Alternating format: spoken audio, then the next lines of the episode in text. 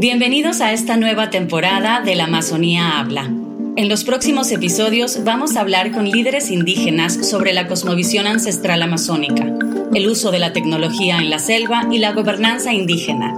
También tendremos una conversación sobre los mecanismos de financiamiento para la Amazonía, a través de un episodio grabado en vivo en la COP27. Además tenemos un espacio llamado Desde el Territorio, en el que amplificamos la voz de la selva de la mano de Slendy y David Grefa, nuestros colaboradores, los lanceros digitales.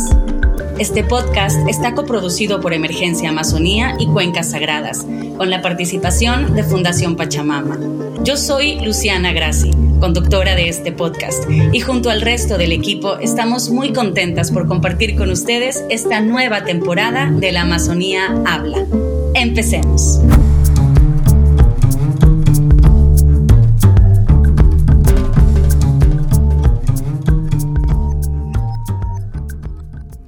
Hola y bienvenidos a este episodio de La Amazonía Habla Podcast. Es un gusto para mí estar aquí con el invitado del día de hoy y aprovecho para decirte que si no has tenido la oportunidad de escuchar nuestra temporada piloto, vayas para allá después de escuchar este episodio, por supuesto. Y escuchando esa temporada piloto vas a poder tener una idea más clara de quiénes somos, qué es lo que estamos haciendo y cuáles son nuestras bases. Mi invitado del día de hoy es Manari Ushiwa y hoy vamos a hablar sobre la cosmovisión amazónica y el mundo espiritual y onírico. Manari, bienvenido. Muchas gracias. Mi nombre es Manari, como me presentaste, soy de Amazonía y yo les voy a contarles cómo es la vida en la selva. Maravilloso. Yo quiero contarles también un poquito de Manari antes de empezar a hacerle las preguntas que tengo preparadas para él. Manari Ushigua es un líder ceremonial y sanador del pueblo Zápara de la Amazonía ecuatoriana. Manari fue una figura importante del movimiento indígena del país y fue vicepresidente de la CONAIE, Confederación de Nacionalidades Amazónicas Indígenas del Ecuador, entre el año 2013 y 2016, y presidente de la Federación Zápara en dos periodos, 1999 hasta el 2012. Él ha dirigido la Federación Binacional Zápara entre Ecuador y Perú, y como sanador, Manari tiene una especial conexión con las plantas medicinales para curar enfermedades del mundo moderno. Él tiene habilidades en la interpretación de sueños y distintas conexiones espirituales para cuidar y sanar a las personas. Como emprendedor, Manari ha creado la asociación comunitaria NACU. NACU es un centro para la sanación, presta servicios turísticos y de curación e investigación a través de la medicina alternativa y otras soluciones amazónicas de conocimiento ancestral.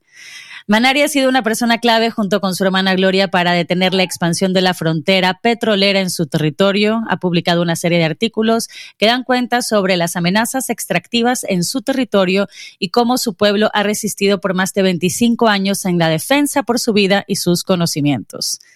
Es bastante información, pero quiero agregar también que Manari se ha convertido en un gran amigo mío al cual respeto, admiro y valoro muchísimo y por eso para mí este episodio es extra especial y prepárense porque yo ya de entrada sé que va a ser fantástico. Ahora sí, Manari, eres originario del pueblo Zápara, de la comunidad de Yanchama Cocha, en el centro sur de la Amazonía ecuatoriana. Y sabemos que el idioma y la cultura zápara han sido reconocidos también como patrimonio cultural inmaterial de la humanidad por la UNESCO. La misma institución además declara que los záparas son unos de los últimos representantes de un grupo etnolingüístico que comprendía muchas otras poblaciones antes de la conquista española. Los záparas han desarrollado una cultura oral particularmente rica en conocimientos de su entorno natural. Existe mucho vocabulario sobre la flora y la fauna y su conocimiento de las plantas medicinales de la selva. Este patrimonio cultural también se expresa a través de los mitos, rituales, prácticas artísticas y de su lengua.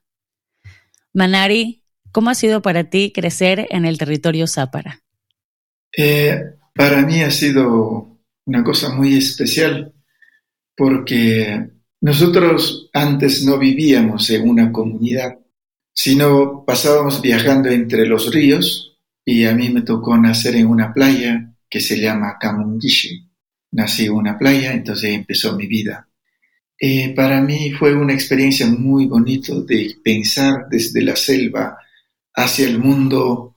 Fue que para mí el mundo era lleno de árboles, lleno de ríos y animales, porque nunca pensé que existían otras culturas en el mundo.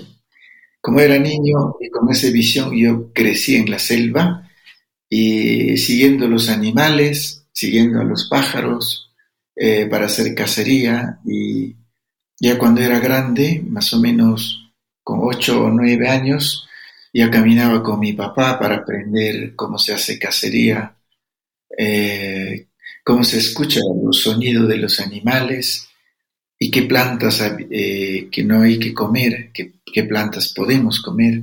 Entonces, todos esos detalles me iba enseñando mi papá y también me iba practicando. Y él me enseñaba mucho este, escuchar los sonidos de los monos. Por ejemplo, si el mono chorongo gritaba un sonido súper lejos, y él decía, está pasando una loma y siguiente loma y si el sonido era muy cerca y decía que no hay correr, hay caminar despacio.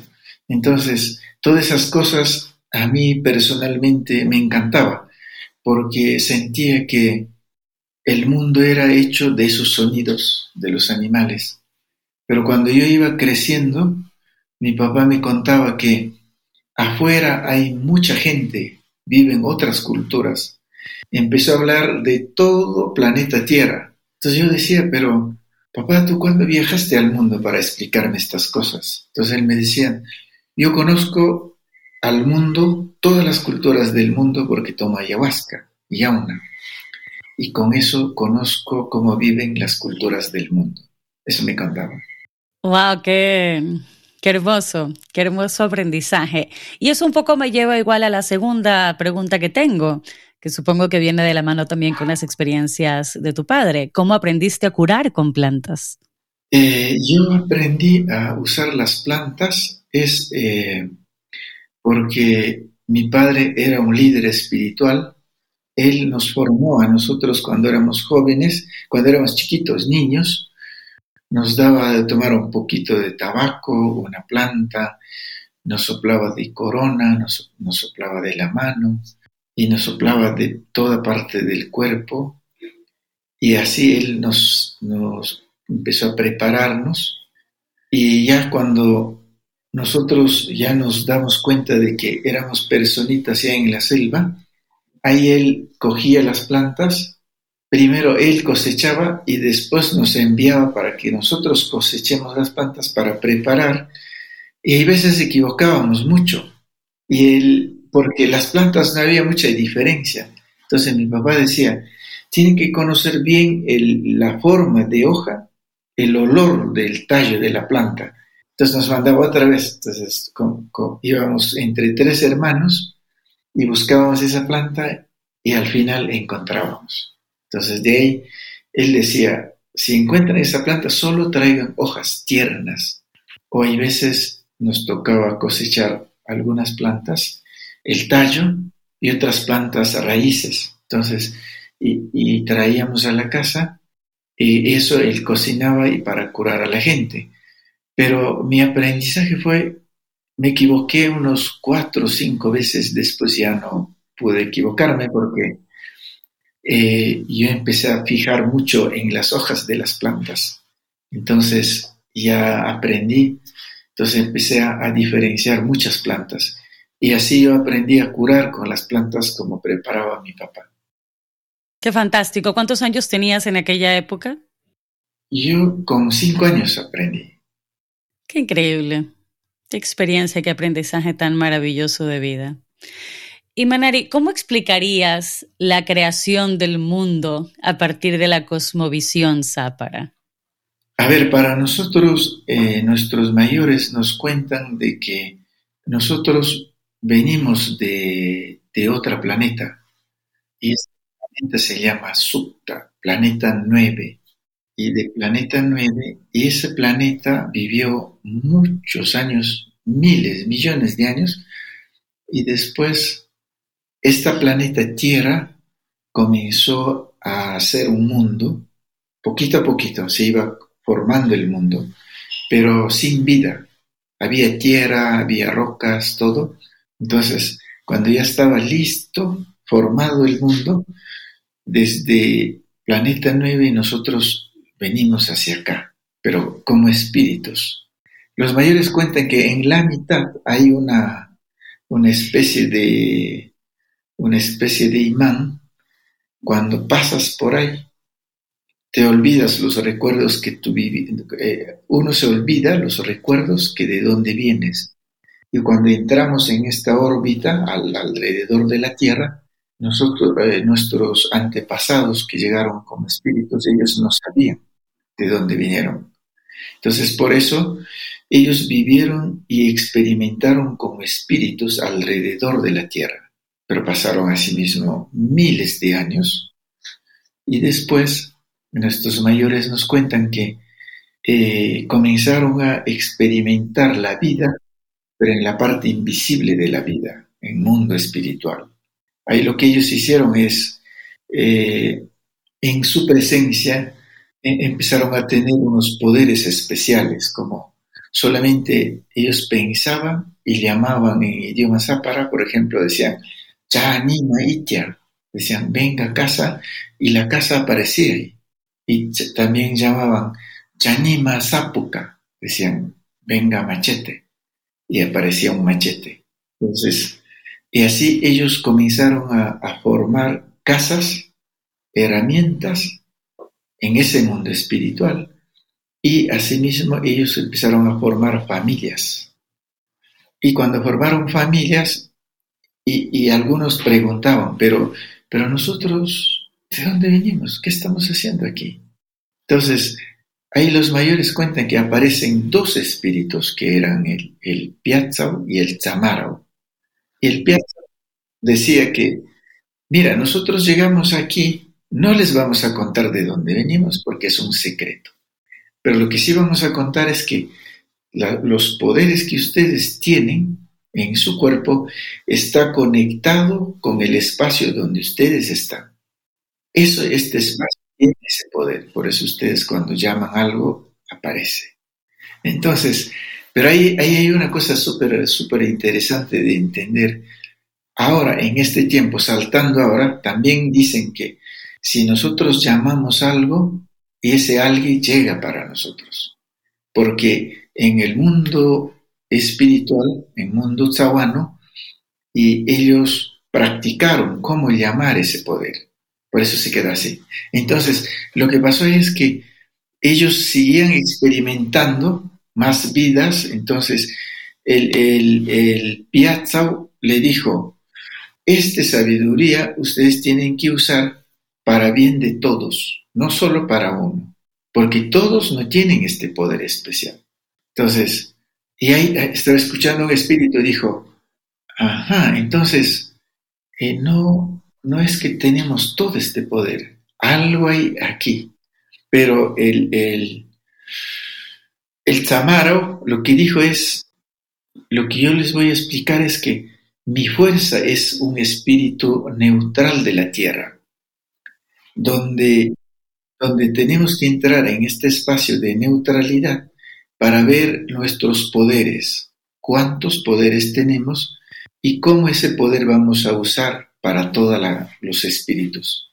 Entonces, con ese mensaje, ellos se van, desaparecen y, este espíritu que estaba escuchando dijo, ah, entonces yo le voy a llevar ahorita tres espíritus, le llama tres espíritus y le hace una prueba. Le dice, a ver, llámale una casa. Primer espíritu paró ahí, llamó Chani Maitya, estaba esperando, esperando, y nunca llegó a la casa. Entonces dijo, ajá, hay, espíritus que no tienen poder. Entonces dijo al otro espíritu, ahora llama a la casa. Entonces llamó Chani Maitia. Esperaron, esperaron un buen tiempo, la casa apareció, pero por las justas. Entonces dijo, ajá, tú tienes medio poder. Entonces le dijo otro espíritu, llama. Entonces otro espíritu llamó. Y cuando llamó, la casa vino muy rápido. Entonces este espíritu dijo, aquí estamos los espíritus que tenemos poderes, los que no tienen y los que tienen medio poder. Entonces el mundo tiene que dividirse en tres partes. Él empezó a trabajar para dividir el mundo espiritual así. Entonces ahí hubo un choque muy fuerte entre los espíritus y ahí eh, fracasa. Según los mayores cuentan que el mundo espiritual fracasó, la forma como ellos querían que funcionara. Y ahí recién toman una decisión de decir, ahora sí conectemos a la tierra para dar vida a la tierra. Pero otros espíritus dijeron que no, pero hemos fracasado, ¿cómo vamos a conectar? Pero y otros dijeron, no, tenemos que hacer esto porque para experimentar cuando estamos materializados, este ser invisible vamos a materializarnos entrando en la tierra, no vamos a equivocar lo mismo. Entonces llamaron un trueno, el espíritu del trueno, le ponen dos espíritus en un espacio y después llamaron un montón de espíritus, de espíritu de la tierra, del agua, de los insectos, de las plantas, de todo, de todo, y le llaman espíritu del, del trueno y suena. Y al sonarse, desaparecen estos espíritus y se conectan con la tierra. Y pasó muchos años, miles de años, y comenzó a crecer las plantas en las, desde la tierra.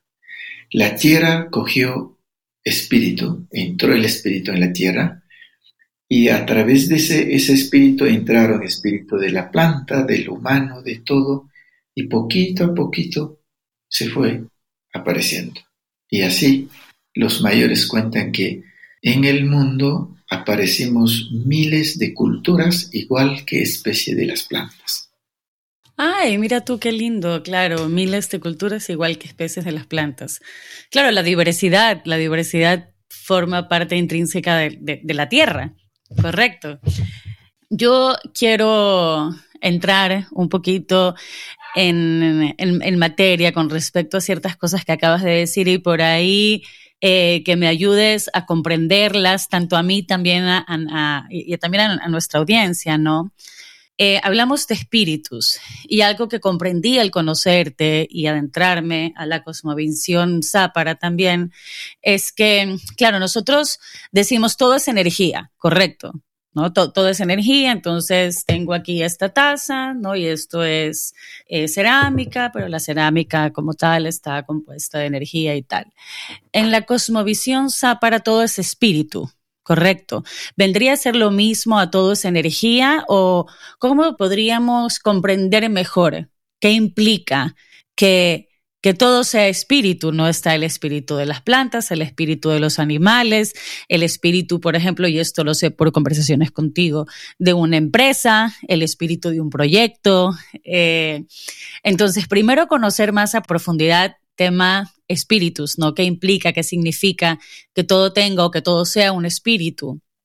Y lo otro, cuando hablabas de la parte de manifestar, ¿no? Materializar, esta cosa de, bueno, yo por medio de la palabra, del habla, eh, digo, hágase una mesa o quiero una mesa, que aparezca una mesa y aparecía la mesa, correcto. Eh, estamos también hablando del poder de la palabra en base a, un espíritu, o sea, al espíritu de la mesa, la materialización de la mesa, la manifestación de la mesa.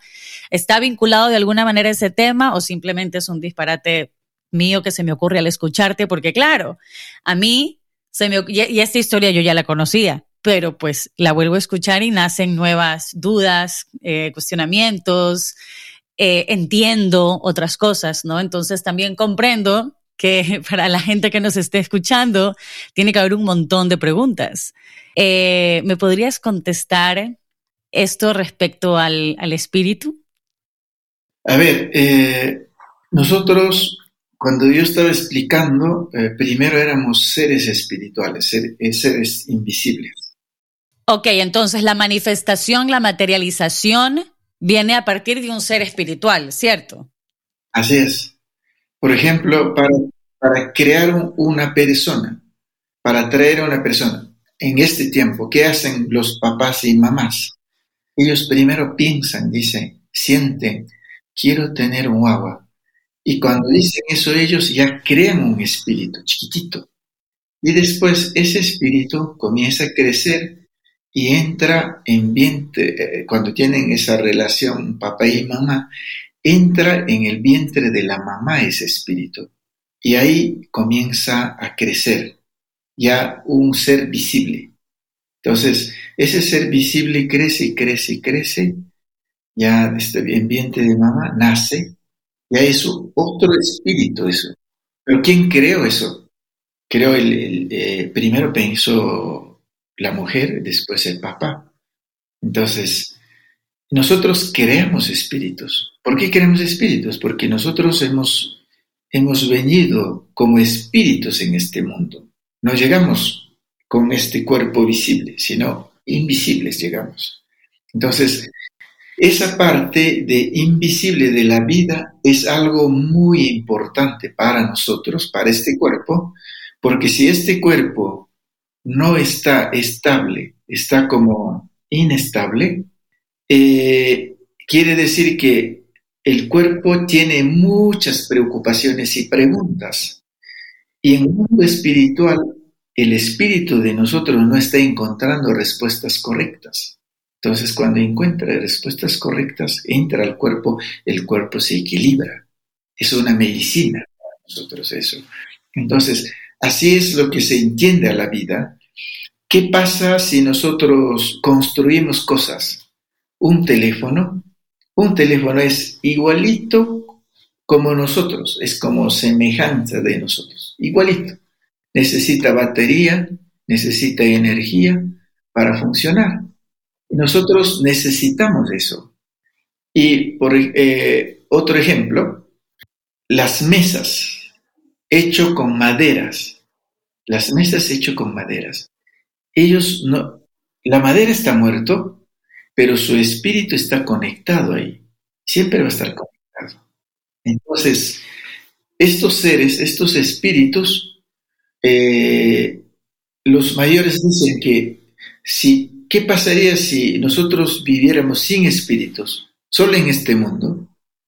Vamos a hacer mucho daño para existencia de nuestra historia de la humanidad, porque vamos a equivocarnos demasiado. Porque nuestro cuerpo, como está conectado con mundo espiritual, en ese espacio de mundo espiritual, los que llegaron de Planeta 9 hicieron muchas experiencias de la vida. Crearon cosas ahí, como casas, como eh, crearon armas, aviones, todas esas cosas, cuando nosotros materializamos, y en este mundo, en el, camino de evolución humana, empezamos a hacer los aviones, por ejemplo. Entonces, eh, eh, muchas personas dicen, ah, mira, esto es mi descubrimiento, porque yo descubrí cómo hacer volar el avión. Pero ellos, ¿cómo, cómo lo hicieron? Ellos durmieron, entraron en el mundo espiritual, soñaron con ese avión y vieron cómo ese avión volaba, entendieron ahí y materializaron aquí. Entonces, eh, así es lo que funciona el espíritu de conectado con el cuerpo y lo que nosotros hacemos. Y también eh, lo que a mí me gusta explicar mucho es cuando creamos empresas, por ejemplo, negocios. Entonces, y digo, yo quiero hacer una empresa, por ejemplo, yo hice una empresa NACU. NACU selva, pero no tiene no es visible eso, es algo invisible. Solo hay un nombre. Entonces, ¿qué, estoy creando ahí? Estoy creando un espíritu. Entonces, por eso yo tengo que cuidar muy bien ese espíritu para que camine bien. Tengo que cuidar y hablar y decir, eh, orientar. Y también el espíritu de Naco me va a orientar a mí si estoy equivocándome. Entonces hay una comunicación pero siempre tengo que usar esta palabra de llamar cosas para que todo funcione bien.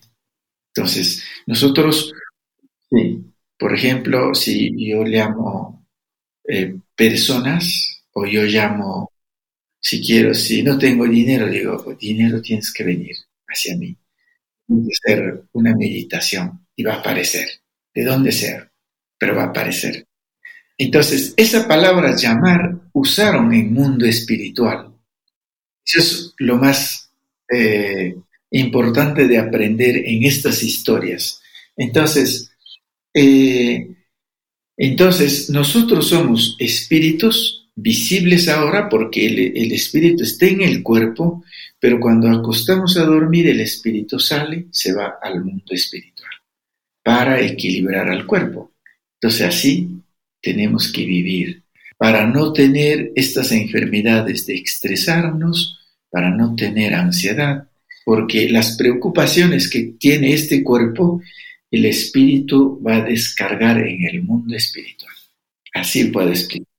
Ahora ya vamos a entrar eh, también en detalle en el mundo de los sueños y a, comprender un poco mejor eh, qué implica esto. Bueno, me voy a dormir y me voy al mundo espiritual y qué pasa en el sueño y por qué puedo regresar del sueño con información, conocimiento, sabiduría eh, que por ahí antes no, no teníamos. Eh, yo creo que sin lugar a dudas esta cosmovisión nos ayuda a ser mucho más conscientes, ¿no? Sobre todo conscientes del, poder de la palabra, ni siquiera solo de la palabra, sino también de la intención, porque, o sea, puedo, llamar sin hablar, ¿no? Puedo llamar sin, sin decir la palabra como tal, pero sí con, con la intención, ¿no? Con el pensamiento. Entonces, creo que tener eh, conciencia de nuestros deseos y de nuestros pensamientos y de lo que estamos llamando a nuestras vidas es sin duda el, gran aprendizaje que nos da esta cosmovisión. Ahora, vamos a ir cambiando un poquito de tema, pero vamos a regresar al mundo de los sueños. en la declaración Kamungushi, un mensaje para un planeta en plena crisis ecológica de la nacionalidad zápara, dice, el mundo viviente que nos alimenta y sostiene a todos es un bosque. Nosotros somos bosque. O sea, nos identificamos de la misma manera que el mundo alrededor de nosotros, ¿no? Esta idea de todos somos uno. Entonces, ¿cuál es tu relación con la naturaleza? ¿Y cómo puedes entender esa relación? O sea, ¿cómo puedes explicar o hacer entender esa relación a la gente de la ciudad? Así como cuando tú eras chiquito, yo creo que en algún momento lo hemos conversado también, ¿no? Cuando tú eras chiquito y tu realidad era la selva y de repente es como, ah, hay otro mundo. Bueno, para la gente que forma parte de la ciudad y que no se pone a pensar, oh, sabes, hay otro estilo de vida. La gente vive de otras maneras también. ¿Cómo, cómo podrías explicarle a gente así eh, esta relación con la naturaleza? A ver, eh, el Declaración de Kamungishi es algo muy especial, como acabas de leer. Es una, una manera de entender la relación con la naturaleza y el humano especialmente, o al revés, la naturaleza con el humano. Entonces, eh, lo que yo puedo explicar es, este, el Kamungishi lo que nos enseña es este, Estoy en una playa, empiezo a caminar hacia la selva, veo una fruta de, una fruta de, una planta que se llama capi, cacao silvestre. Entonces, cojo esa fruta, le parto y comienzo a comer. Y, y, estoy comiendo, estoy sintiendo el sabor de esa planta. Y cuando como eso, y también estoy sintiendo la vida de esa planta.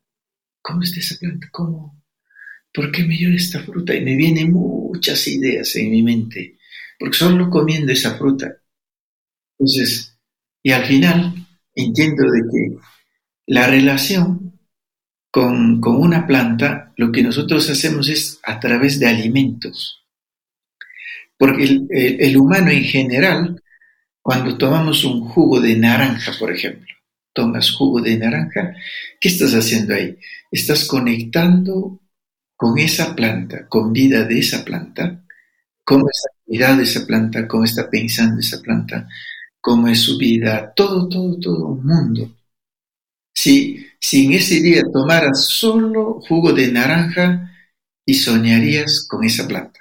Entonces, eh, soñarías con vida de esa planta. Entonces, la conexión, todo eh, globalmente hablando, cada persona con cada comida que comimos, nosotros vamos conectando. Por ejemplo, si yo como carne de caimán, me dan una pierna de caimán, yo cojo y como esa carne de caimán, y yo estoy conectando con vida de esa planta, de ese animal. Y voy a entender exactamente en qué situación está su vida. ¿Está en peligro de desaparecer o hay más especies? ¿Y cómo tengo que cuidar esa especie? Porque ellos me van a comunicarme, me van a contar. Y mi, mi preocupación, mis preocupaciones que tengo hacia ese animal, ellos como yo comí la carne y hay una conexión con ellos y ellos saben lo que yo estoy preocupándome. Y también saben que yo estoy triste, eh, algo me pasó en mi vida, todo eso ellos van a saber y me van a decir, Marari, anímate, porque tú quieres cuidarnos a nosotros, nosotros también queremos cuidar a ti. Esa es la relación que uno se tiene y eso se profundiza más allá de lo que nosotros entendemos, las conexiones con la naturaleza, es así, las conexiones exactas. Pero las conexiones invisibles que tenemos eh, con, el mundo es con, con, el mundo natural es como una especie de telaraña. Nosotros no estamos solos, pero viendo desde aquí estamos, es algo invisible, yo no veo una conexión aquí. Pero si yo veo desde el mundo espiritual, voy a ver, estoy conectado con una red de vidas soy parte de uno, soy parte de otro, soy parte de la tierra, soy parte de un insecto, parte de, seres hasta seres más pequeños que no se puede ver. Y soy de todo uno. Por eso nosotros decimos el Nukaki. El Nukaki quiere decir el mundo es uno, pero ese mundo uno, la sabiduría está en pleno movimiento y nunca es estable. Entonces, las relaciones, todo está en movimiento. Por eso hay una vida, pues. Así es lo que explicamos. Ahora, sin lugar a dudas, para poder recibir toda esa información, por ejemplo, de un alimento, hay que estar sumamente presente, ¿correcto? O sea, porque si no, ¿cómo puedo yo percibir, discernir qué viene de la mente, qué es información que realmente está llegando a mí, cuáles pueden ser solo ideas mías. Y ese, ese trabajo de presencia y de conexión con la tierra para poder comprender la comunicación. Eh, eh, a mí me parece pues de lo más de lo más fantástico y creo que forma parte de lo que de lo que de lo que tú haces, que es lo que, lo que me lleva a, mi siguiente pregunta, de lo que tú haces actualmente también en el mundo de los sueños. Aprender a través de lo invisible a existir en lo visible, por así decirlo, o ese es mi, entendimiento. Ahora le quiero contar un poco a, nuestra audiencia que eh, Manari tiene The Dream World Program o el programa del mundo de los sueños. Eh, este es un programa maravilloso que se hace online, donde podemos comprender esta cosmovisión zápara y el mundo de los sueños y, logro comprender ciertas cosas porque yo he estado en uno de estos programas y he podido ver la evolución tanto mía y de mis compañeros.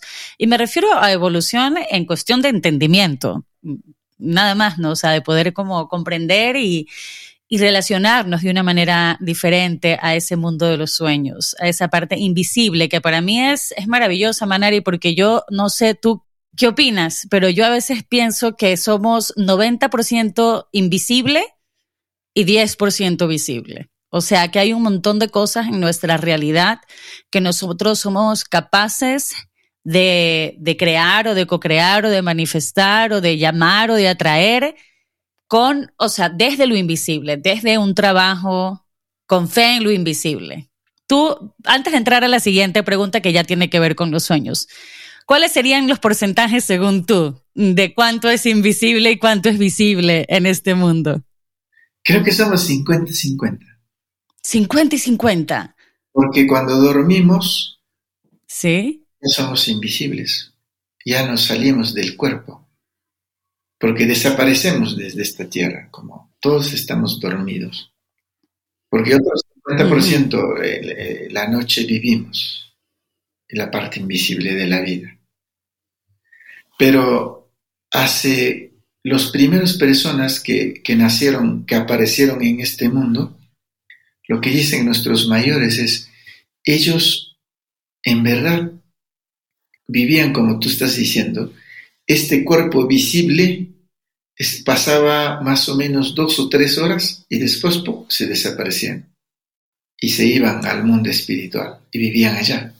Y pasaban días, cuatro o cinco días, siete días y otra vez ¡pum! aparecían. Pero esos seres dicen que vivieron más de 300, 400 años.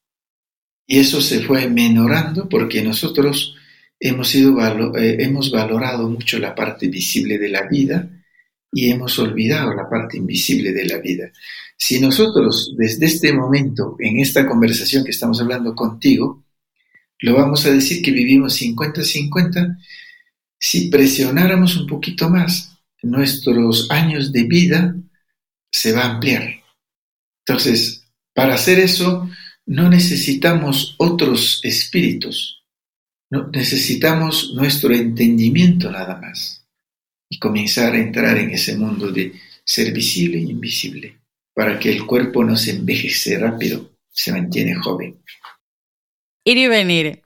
Bien, voy a la siguiente pregunta. Para los áparas, el mundo de los sueños, precisamente lo que estábamos hablando, es muy importante.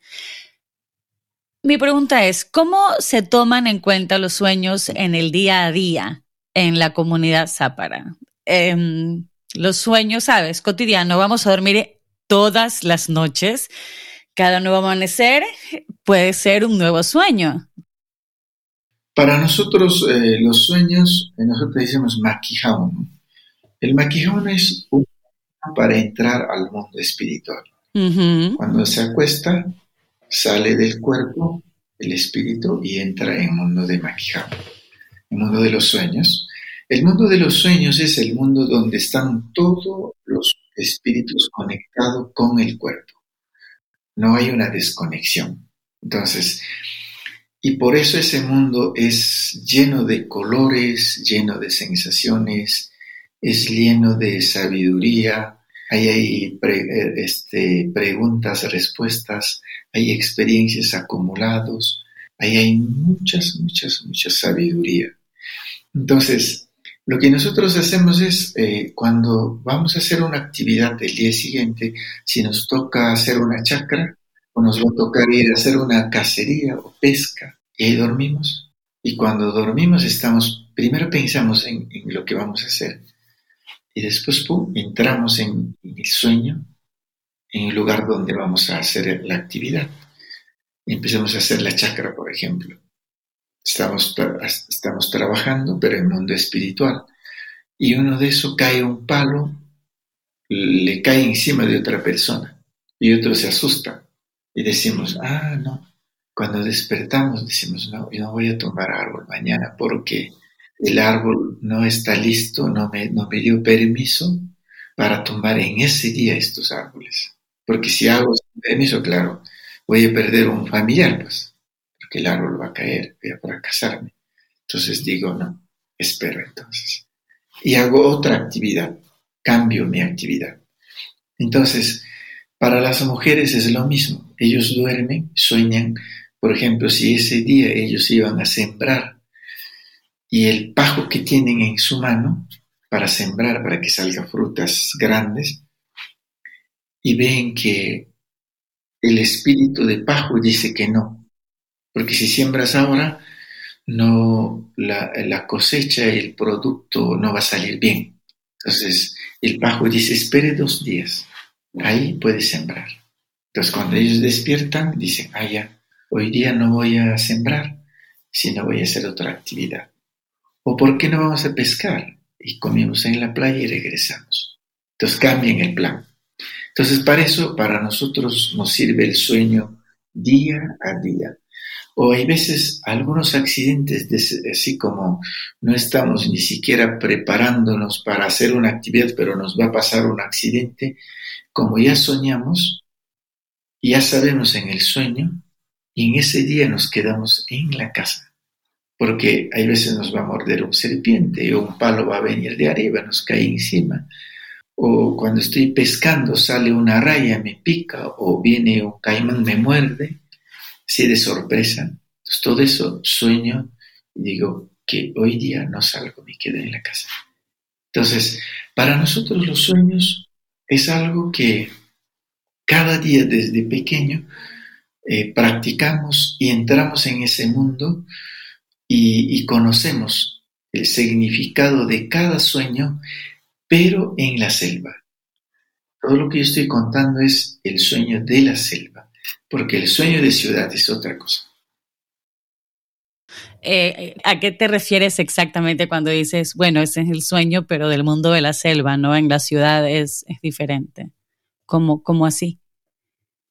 En la selva nosotros vamos a soñar con cosas de la selva, con los árboles, vamos a soñar, hmm. vamos a soñar con animales, vamos a soñar eh, con esas cosas. Pero si yo salgo de la selva, eh, la, gente de afuera lo que van a soñar es con computadora, van a soñar es teléfono.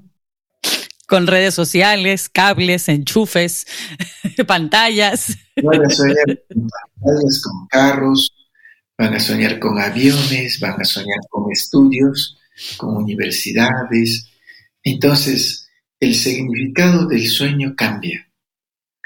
Pero nosotros lo que hemos entendido como, como mundo Zapara es, eh, tenemos una forma de interpretar nuestro sueño que está en la selva, eso es una forma de interpretar, pero los sueños del mundo de afuera, de, todas las culturas, y, y esa interpretación hacemos de acuerdo a su vida, porque su vida es diferente, su actividad cotidiana es diferente, eh, muchas personas pasan escribiendo y mucha gente están como, ah, me peleé con esa persona y esa persona me cae mal.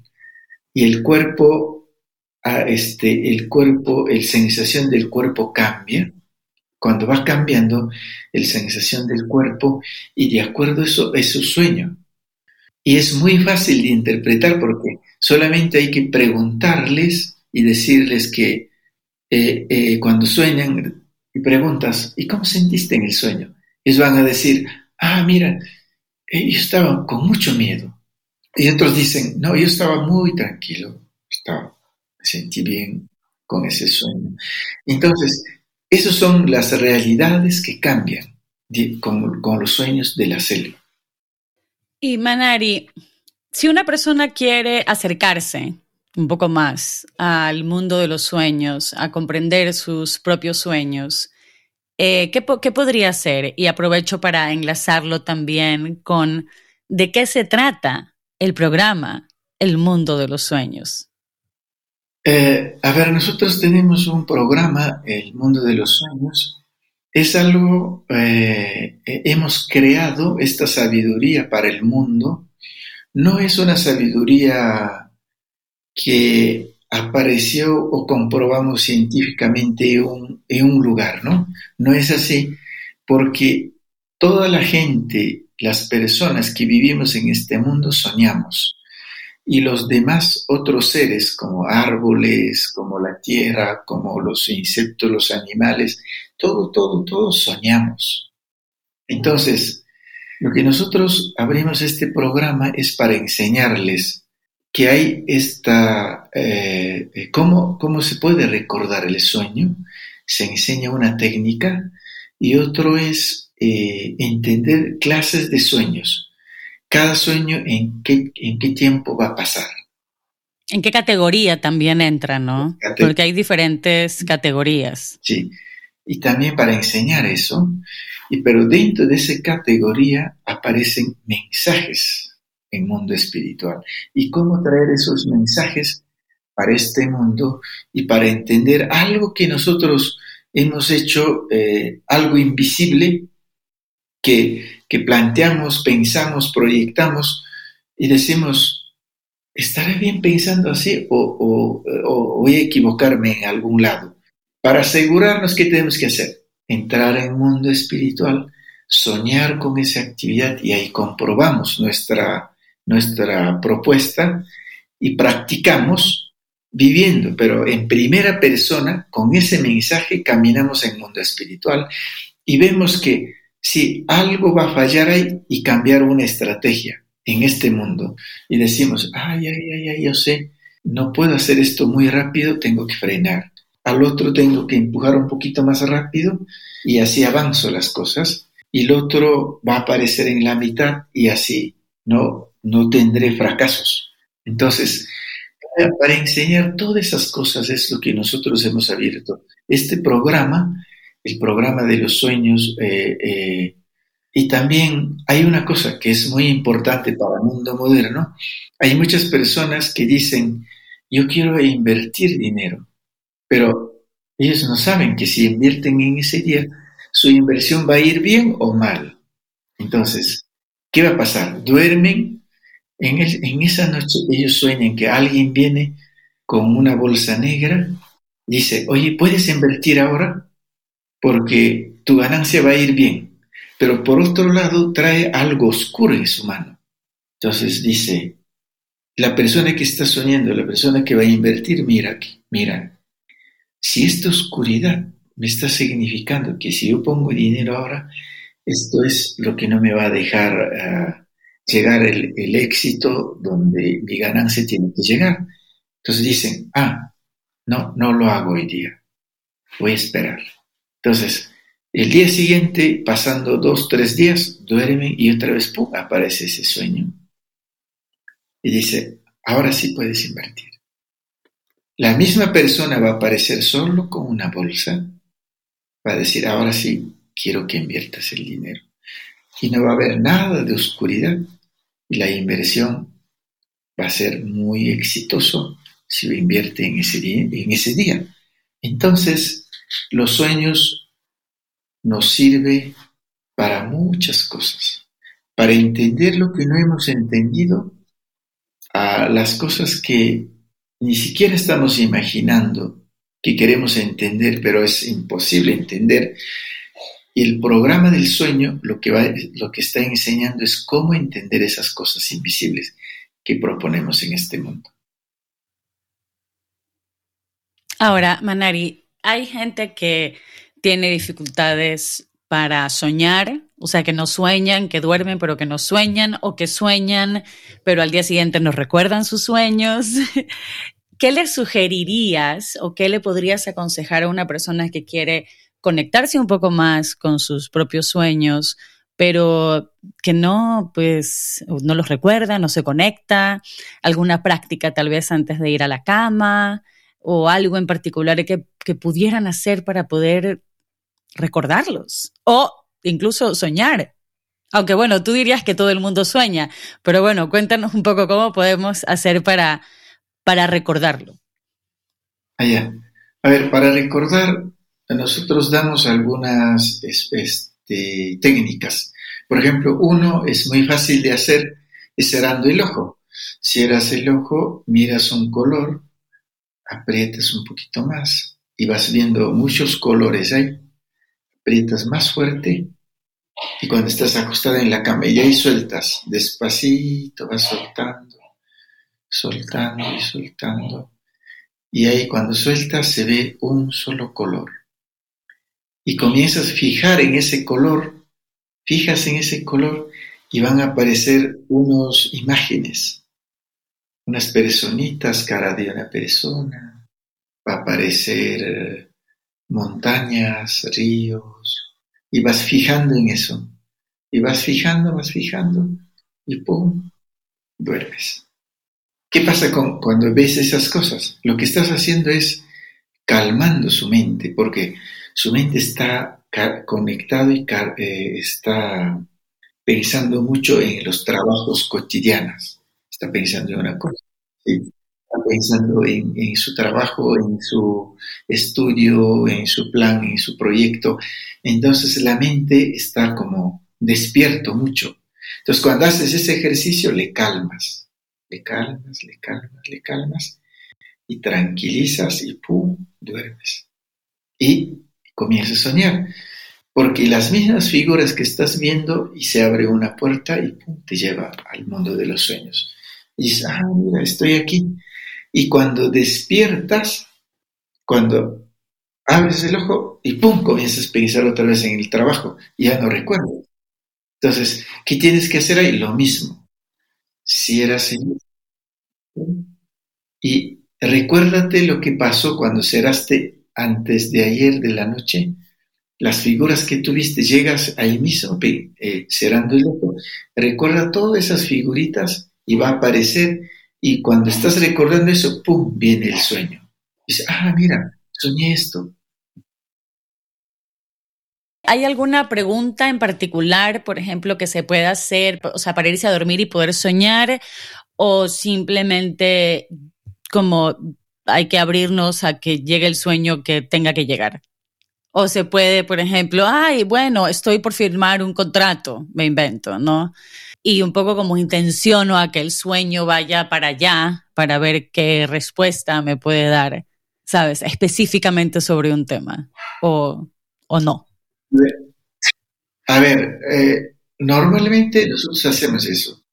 Se coge un tema que lo que tú vas a hacer el día siguiente, coges ese tema, piensas, pero eh, cuando estás planificando, preocúpate unos 15 o 20 minutos antes de acostar, pero después tienes que olvidar para que la mente... soltarlo. Sí, soltarle y calmar la mente, tranquilizar todo. Entonces, porque eso ya está grabado en la mente, está adentro, y el, el espíritu ya sabe. Entonces, cuando duermes, cuando haces ese ejercicio, ya entras en mundo espiritual, el primer imagen que va a ver y va a vivir es ese pensamiento. Entonces ahí el espíritu ya entra, dice, ah, mira, esto es lo que va a pasar. Entonces por eso eh, eh, eh, hay, hay un dicho que dicen nuestros mayores, si yo quiero hacer algo, en el mundo espiritual ya pasó y después hacemos. En mundo cotidiano, en, mundo, en este mundo. Entonces, por eso es muy importante recordar el sueño, porque cuando recordamos, equilibramos la vida, cuando recordamos el sueño y sabemos exactamente qué palabras tenemos que usar. Pero también hay algo muy importante, que cuando recordamos el sueño, comenzamos a romper los nudos que nos enseñaron a vivir en este mundo porque en este mundo nos enseñaron a vivir con cosas buenas y malas, cosas blanco y negro, cielo e infierno. Cada de esas cosas son nudos críticos para nosotros. Si vamos rompiendo cada uno de esos, llegaremos en un mundo de, de paz, de armonía, porque la vida no va a circular con condiciones, si no, nos vamos a liberarnos, como en el mundo espiritual, pero en este mundo. Y seremos seres más sabios. Entonces, por eso, y el, y el mundo del sueño, recordar el sueño nos sirve.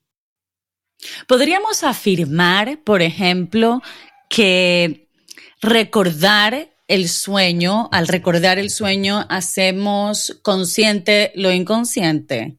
¿O estaría equivocada si hago esa afirmación? Consciente e inconsciente.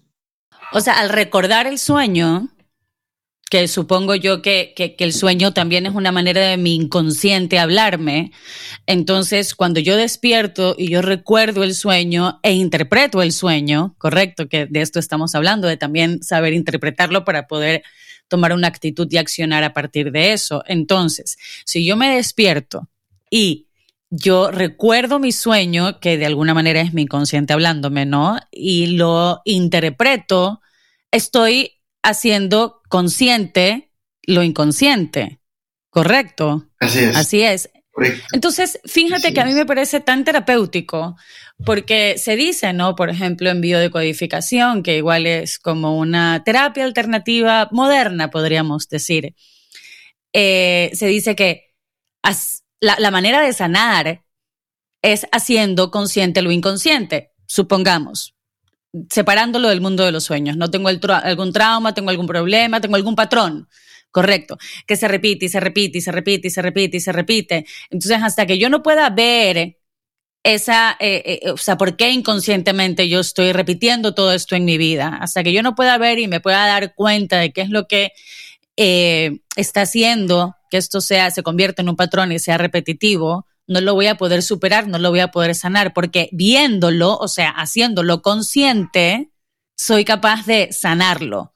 Entonces, me parece tan interesante que nosotros podamos afirmar que recordando el sueño e interpretándolo hacemos consciente lo inconsciente y es una manera también, bueno, primero de conocernos como seres humanos multidimensionales que somos, poder eh, conocernos, pero también poder sanar, ¿no? Y evolucionar y tomar mejores decisiones. Entonces, Quería, quería saber si, si, porque yo también estoy aprendiendo, cada vez que te escucho hablar para mí es cátedra, entonces claro, necesito ir como creando mi propio entendimiento de toda esta sabiduría. Eh, muy bien, me quedo tranquila con esa respuesta. Manari, quiero una, una pregunta un poco más personal. Y esta pregunta viene también de parte de todo el equipo de la Amazonía Habla Podcast.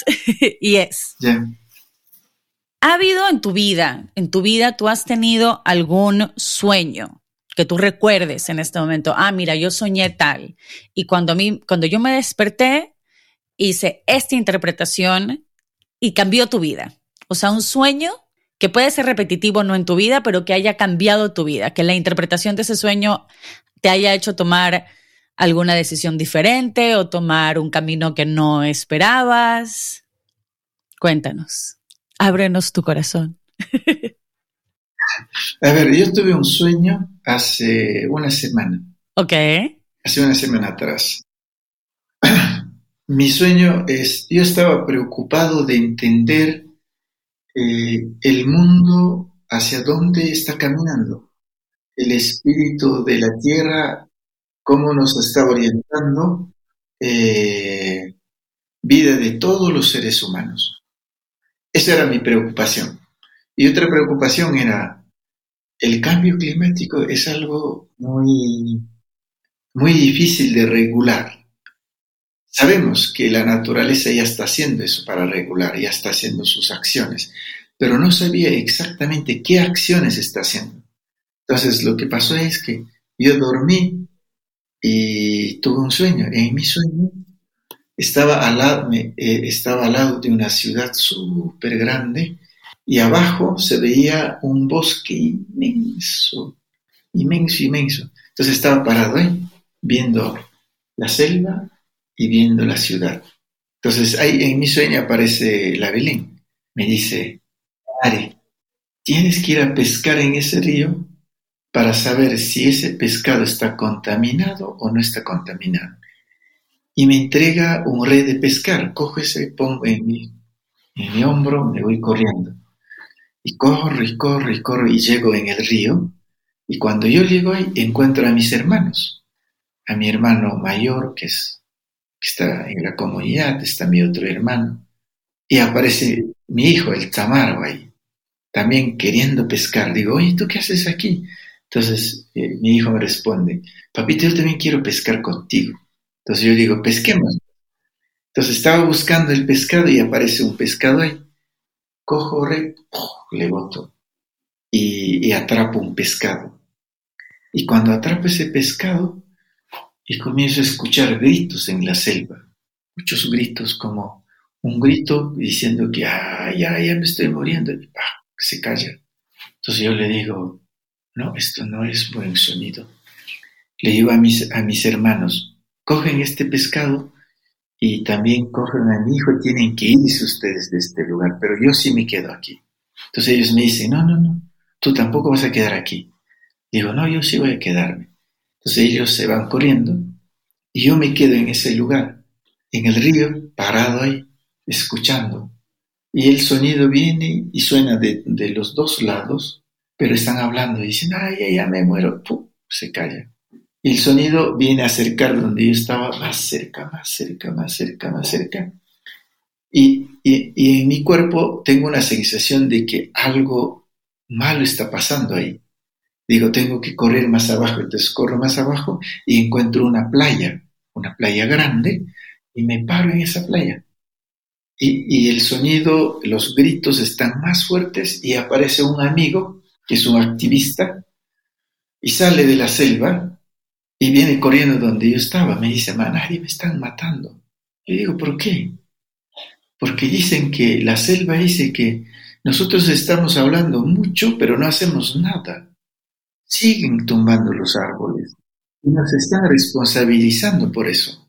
Y me van a matar. Y en ese momento sale un señor con una cerbatana y un indígena, puestos llenos de plumas en su cuerpo.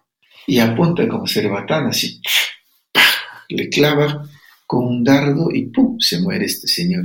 Entonces yo digo, le digo a, a este indígena, digo, no hagas eso. No, ellos están hablando para que cambie su pensamiento. Entonces, el, el indígena que le mató me dice, no se trabaja así, se trabaja de otra manera. El trabajo que tú hiciste, cuidar a su selva, ese es un trabajo porque tú hablaste y practicaste y no se está tumbando. Entonces yo le digo, pero, pero no le maten, pues estos son nuestros amigos que nos están ayudando a defender a la selva. Entonces, y veo otro lado y aparece una chica, una activista corriendo ahí y gritando también, Manari, sálvame, sálvame, porque me van a matar. Entonces, yo estoy diciendo, no, no lo hagas, no lo hagas. Pero la chica se para ahí y viene un señor otro indígena le clava con un dardo así y le mata. Entonces yo le digo ahí, ahora sí tenemos que hablar con ustedes porque no estoy entendiendo ahora, ¿por qué están haciendo esto? Entonces ellos me dicen, ajá, ahora estamos entendiendo que tú eres una persona que estás defendiendo vida de todos los seres humanos, no solamente de los indígenas, sino de todos de todos colores. Entonces yo le digo, claro, esa es mi misión, eso es lo que yo tengo que hacer. Entonces digo así y salto en el agua, empiezo a ir debajo del agua, ellos como la cerbatana me estaban como intentando matar a mí también.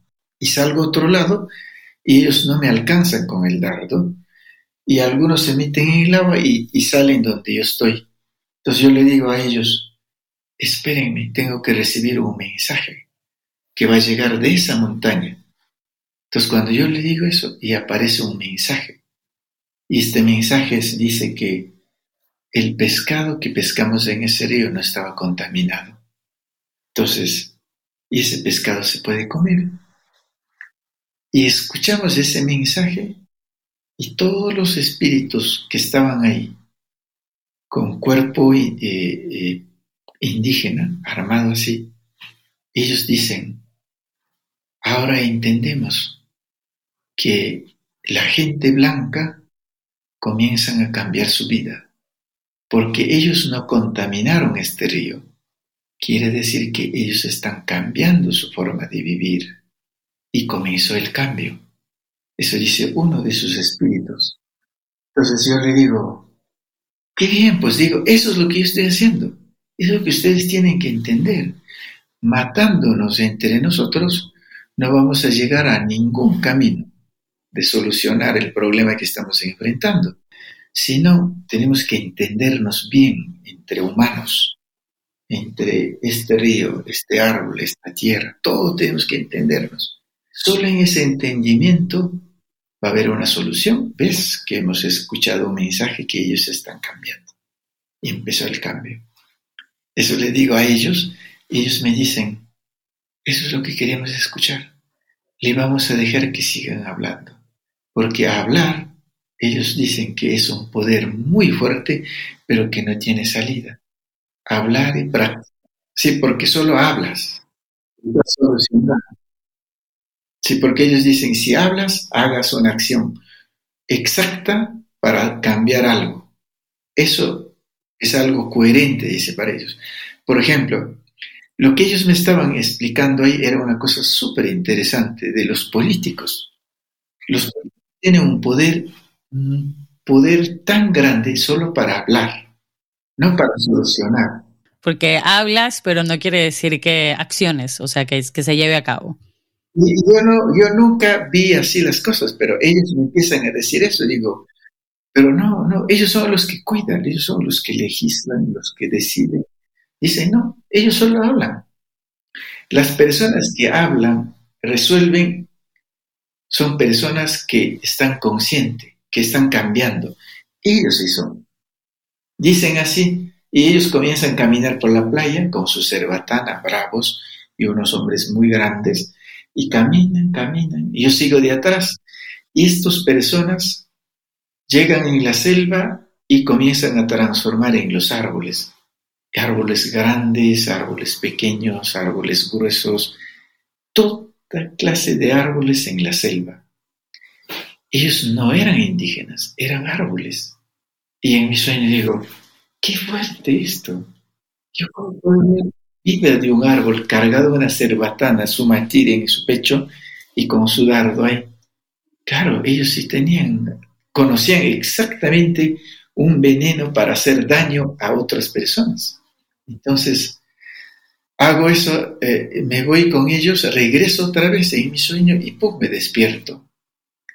Y me despierto, digo, entonces ya comenzó el cambio.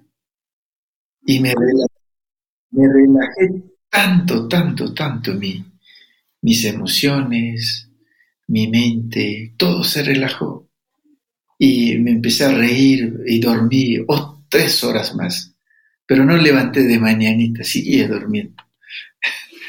Eso me pasó. Este sueño, este sueño es un sueño que se puede entender muchas eh, particularidades, porque el pescado representa que no está contaminado un cambio. El cambio ya está aquí. Y las acciones que están haciendo estos personajes, ellos lo que lo que nos quieren decir a nosotros es, ya no hablen más, hagamos más acciones, más prácticas, de parar y decir que ya, si seguimos tomando los árboles, ya paramos, ya, ya no hacemos. Estamos conscientes que si seguimos tumbando, pues la vida de nosotros está en peligro. Ya, ponemos en, en práctica. Lo que ellos también, lo que nos dicen es, es bueno entender desde el mundo espiritual todas las cosas que se mueven, lo que decimos en este mundo, y pero sin conocernos al final con qué mensaje vamos a llegar. Pero lo que ellos nos están enseñando en este sueño es, si las acciones no es eh, fuertes, entonces yo estoy presente. Les voy a eliminar así como los estoy eliminando, porque solo pasan hablando. Entonces, ellos nos están dando mensajes por un lado súper fuertes y por otro lado nos están diciendo que ya comenzó el cambio. Qué tranquilidad y qué paz. O sea, sabes, así como tú también pudiste dormir después de comprender esto, yo pienso que, que para todos es como, ok, puedo confiar porque esta, esta duda, esta pregunta que tú tenías, yo pienso que hoy en día la tenemos todos, ¿no? ¿Qué está pasando? ¿Qué está pasando en este mundo? ¿Hacia dónde estamos yendo? ¿Qué va a pasar? Eh, y, y, ahorita que, que, que, te escuché hablar sobre la coherencia y, ¿no? Y, y, el hablar sin el accionar no es coherente, recordé una frase que dice que la coherencia es la armonía entre lo que dices, haces y piensas. Y cuando vivimos en, en, incoherencia es porque no estamos en armonía y pensamos una cosa, decimos otra cosa y hacemos otra cosa. Entonces, claro, pues no solamente se trata de lo que yo digo en el caso que estábamos hablando, no de políticos, no de lo que yo digo para agradar, sino de que lo que yo diga de hecho sea lo que yo pienso. No porque tantas veces se dice algo porque es lo políticamente correcto, lo que sea, pero no de hecho es lo que, lo que la persona piensa. Y de ahí que las acciones obviamente estén alineadas y en armonía con ese decir y pensar. Y bueno, recordé eso. Lindísimo. Porque hay, hay, hay, hay, una cosa que me gusta mucho, tu forma de hacer las cosas. Y tú dices, ah, estás hablando y dices, ahora voy a sembrar una planta en mi jardín, en una, un macetero, y, y siembras esa planta y le pones ahí y vas cuidando. Entonces, por un lado, a la gente estás enseñando, no es necesario eh, tener una, una, casa gigante con, con jardines, ¿no? En el espacio que tú estés, siembras una planta, estás aportando una vida para cambiar la vida. Entonces, esa es una coherencia de, de, armar la vida en un espacio donde, donde puedes estar.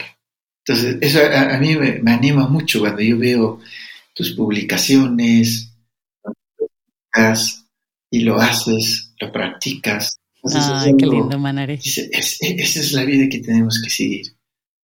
Bueno, eh, o sea, a ver, estamos aprendiendo. Eh, eh, estamos, yo pienso que todas estamos aprendiendo al, al, andar y por eso me gusta tanto conversar contigo porque siento que, que nos conecta una compasión hacia lo que por ahí no comprendemos, ¿no? Pero es, es ese, ese ir aprendiendo en la vida que hace que, bueno, ok, puede ser que no lo tenga todo, pero trato de ser eh, compasiva, aunque, aunque no me lleve, o, no, no me lleve, ¿no? Aunque no comprenda a tal y tal persona, o no comprenda tal y tal idiosincrasia, por ejemplo. Entonces, bueno, gracias, lo agradezco. Y, y nada, pues aprendiendo a andar, amigo. pues yo te quiero agradecer mucho por, por contarnos ese sueño tan personal, tan tuyo, sobre todo reciente, sobre todo creo que ah, a todos en este momento nos puede dar un poco de esperanza escuchar algo así. Creo que todos tenemos las mismas dudas en este momento. Y un poco para ir eh, saliendo del mundo de los sueños, pero entrando en, en materia un poco más de los riesgos que se están viviendo en este momento en, tu territorio, en el territorio de tu nación. Eh, yo quisiera eh, que conversemos un poco sobre las diferentes amenazas, eh, tanto por empresas petroleras y madereras, por las que está pasando ahorita tu pueblo, la nación Zápara, y cómo también las, las comunidades externas pueden ayudar y pueden involucrarse. Entonces, si primero podemos hablar un poco de los riesgos para después un poco darle esta llamada de la acción a la gente de cómo, cómo podemos todos formar parte de este cambio. A ver, nosotros eh, en este momento tenemos una amenaza muy grande. Esta amenaza eh, se trata de una empresa de Argentina que se llama Plus Petrol. Eh, esta compañía lo que quiere abrir es, esta, nosotros somos parte de Bloque 10, ellos este, abrir dos pozos en cabecera de todos los ríos que pasa territorio Zápara. Está el eh, río Pindoyaco, río Jandayaco, río Landayaco. Todos esos ríos se ponen en amenaza porque si ellos explotan, abren los pozos en estos ríos y todos esos ríos pasan todo el territorio Zápara y se va a dañar el río, los, eh, los animales que viven ahí. Nosotros tenemos unos animales muy especiales, por ejemplo, hay boas con dos cabezas, hay boas de fuego, son boas que tienen, son como dragones, pero viven debajo de la tierra todos esos animales se van a desaparecer. Entonces, por eso nosotros ahora lo que estamos haciendo es pidiendo solidaridad a la opinión nacional e internacional, nos ayuden, comiencen a mandar cartas a nuestro gobierno y también a la empresa que no se, que no expanda su frontera de explotación petrolera, sino que se quede con el pozo que está ahora. Entonces, eh, y, para nosotros, para el mundo Zapara, la explotación petróleo lo que significa es, eh, este, nos va a poner en mucho más de riesgo, desaparición de la cultura zápara. Porque nosotros no somos muchos, somos 700 personas, éramos 570, pero esa diferencia son niños, chiquitos, pequeños. Y ahí los mayores, antes de ayer, un mayor se falleció, porque ya por su edad ya no podía vivir más. Pasamos triste, lloramos, pero ya se fue. Entonces, pero nosotros eh, a estas empresas, las políticas de los estados, decimos que no nos, no nos pongan en esta situación nuestra vida, porque nosotros estamos cuidando a la selva. Cuidar a la selva no significa eh, solamente estamos cuidando vida de nosotros, estamos cuidando vida de todos los seres. Y más allá de nuestro bosque pequeño que esté, que esté ahí, pero representa vida de muchos seres. Entonces, si para eso tenemos que arriesgar nuestra vida, creo que estamos en plena decisión de defender ese derecho de vivir en un ambiente sano, en un ambiente que podemos correr y, hacer las cosas que queremos hacer. Entonces, eh, eh, en este momento, esa es la situación que estamos viviendo y vamos a comenzar a, a enfrentar con ellos y queremos que nos entiendan lo que estamos explicando porque por otro lado hay un grupo de personas que ya están aceptando esa explotación de, petróleo, pero no son záparas, ellos son comunidades vecinas que están al lado de nosotros. Que están de acuerdo y están aceptando y están permitiendo que entren, entonces, claro, genera un conflicto con ustedes, claro, que están al lado. Pero la idea es que nosotros queremos que, que ellos también, una parte de esas personas que estén parte de la lucha de resistencia, que no se abra frontera petrolera en esta compañía. Pero hay una cosa, pero este es un secreto. Ya no. ya no será secreto. Ya no va a ser secreto. En nuestra visión pasó algo muy especial, que una persona bajó hacia nuestro territorio, consiguió un perro bien pequeñito y ese perro le llevó hacia cabecera del río. Y cuando llegó hacia cabecera del río, lo que decían es que este espíritu va a comenzar a, defender ese lugar donde ellos están viviendo, donde ellos quieren explotación petrolera. Yo no sé qué va a hacer este espíritu, pero ya está con ellos. Pues, por favor, manténnos al tanto de lo que pasa. Pues eso es lo que yo les puedo contarles, esa es la amenaza que estamos enfrentando, pero cuando ya comenzamos a hacer la campaña, te llamaremos para que... Por favor. Porque el llamado a la acción entonces inmediato en este momento sería que se queden con el pozo que ya tienen, eh, que no expandan la frontera, correcto, pero además es, tú decías, mandar cartas. Yo pienso que físicamente cartas está bien, pero incluso pues llamar por teléfono, etiquetar en redes sociales y nosotros, obviamente, en el lanzamiento de este episodio Vamos a poner la información pertinente a su disposición para que la puedan eh, tener y puedan también eh, llevar a cabo la acción necesaria para proteger y apoyar también a la comunidad zápara. Así que yo pienso que es muy importante hoy en día, em, a veces no nos damos cuenta que el, que el poder de las redes es nuestro poder también, ¿no? A nivel personal. Entonces, eh, etiquetando, uno puede pensar, ah, bueno, pues no se generan cambios. Bueno, pero por lo menos, ¿sabes? Eh, se siente la presión, porque no te voy a decir que va a estar la otra persona, el presidente de la República, sentado viendo Instagram, correcto, pero su persona o su gente de, de eh, marketing digital le dirá, oye, que todo el mundo se está quejando de tal. Entonces, eso suma, eso suma, aunque a veces pensemos que no. A veces pensamos, no, llamar por teléfono, mandar una carta, no sirve de nada. No, porque es la manera que tenemos de visibilizar nuestra posición como pueblo.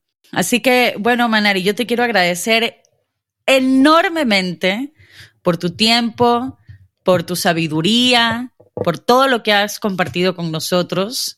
Muchísimas, muchísimas gracias. Para mí es un lujo, es un privilegio. Siempre aprendo escuchándote. Me encanta pasar tiempo contigo.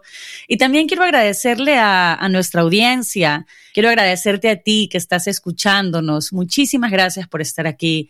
Muchísimas gracias por querer aprender con nosotros, porque a la hora de la hora estamos aprendiendo, estamos creciendo, el cambio ya está aquí, nosotros somos el cambio, pero el cambio pues requiere también que aprendamos cosas nuevas, ¿no? Para poder cambiar. Así que muchísimas gracias. Y Manari, si quisiera cerrar con algo en particular, por favor, este es el momento.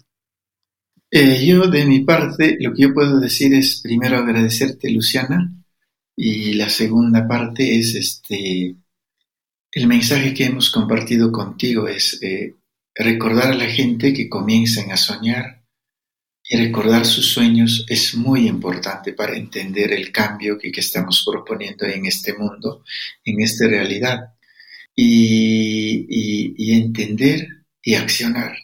Solo así lograremos lo que queremos cambiar, lo que somos como humanos, hemos actuado, hemos equivocado, pero podemos eh, abrir un nuevo camino para seguir con una nueva historia de la humanidad. Itzaja. Itzaja, maravilloso. Muchísimas, muchísimas gracias. Y bueno, gente hermosa, hasta un siguiente episodio. Nos vemos muy, muy pronto. Chao. Chao.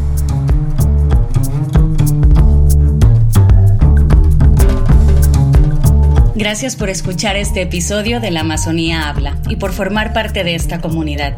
Puedes seguirnos en Instagram y en TikTok. Estamos como La Amazonía Habla Podcast y puedes encontrar las notas y links relacionados a este y todos los episodios en nuestra web www.laamazoniahablapodcast.com. Este podcast es coproducido por Emergencia Amazonía y Cuencas Sagradas, con la participación de Fundación Pachamama y Lanceros Digitales. Ayúdanos a elevar la voz de la Amazonía, dejando un review en Apple Podcast o cinco estrellas en Spotify. También puedes compartir este episodio en redes sociales y con tus amigos. Recuerde etiquetarnos. Y desde ya, muchísimas gracias. Yo soy Luciana Grassi y es un gusto para mí ser la conductora de La Amazonía Habla. Hasta el siguiente episodio.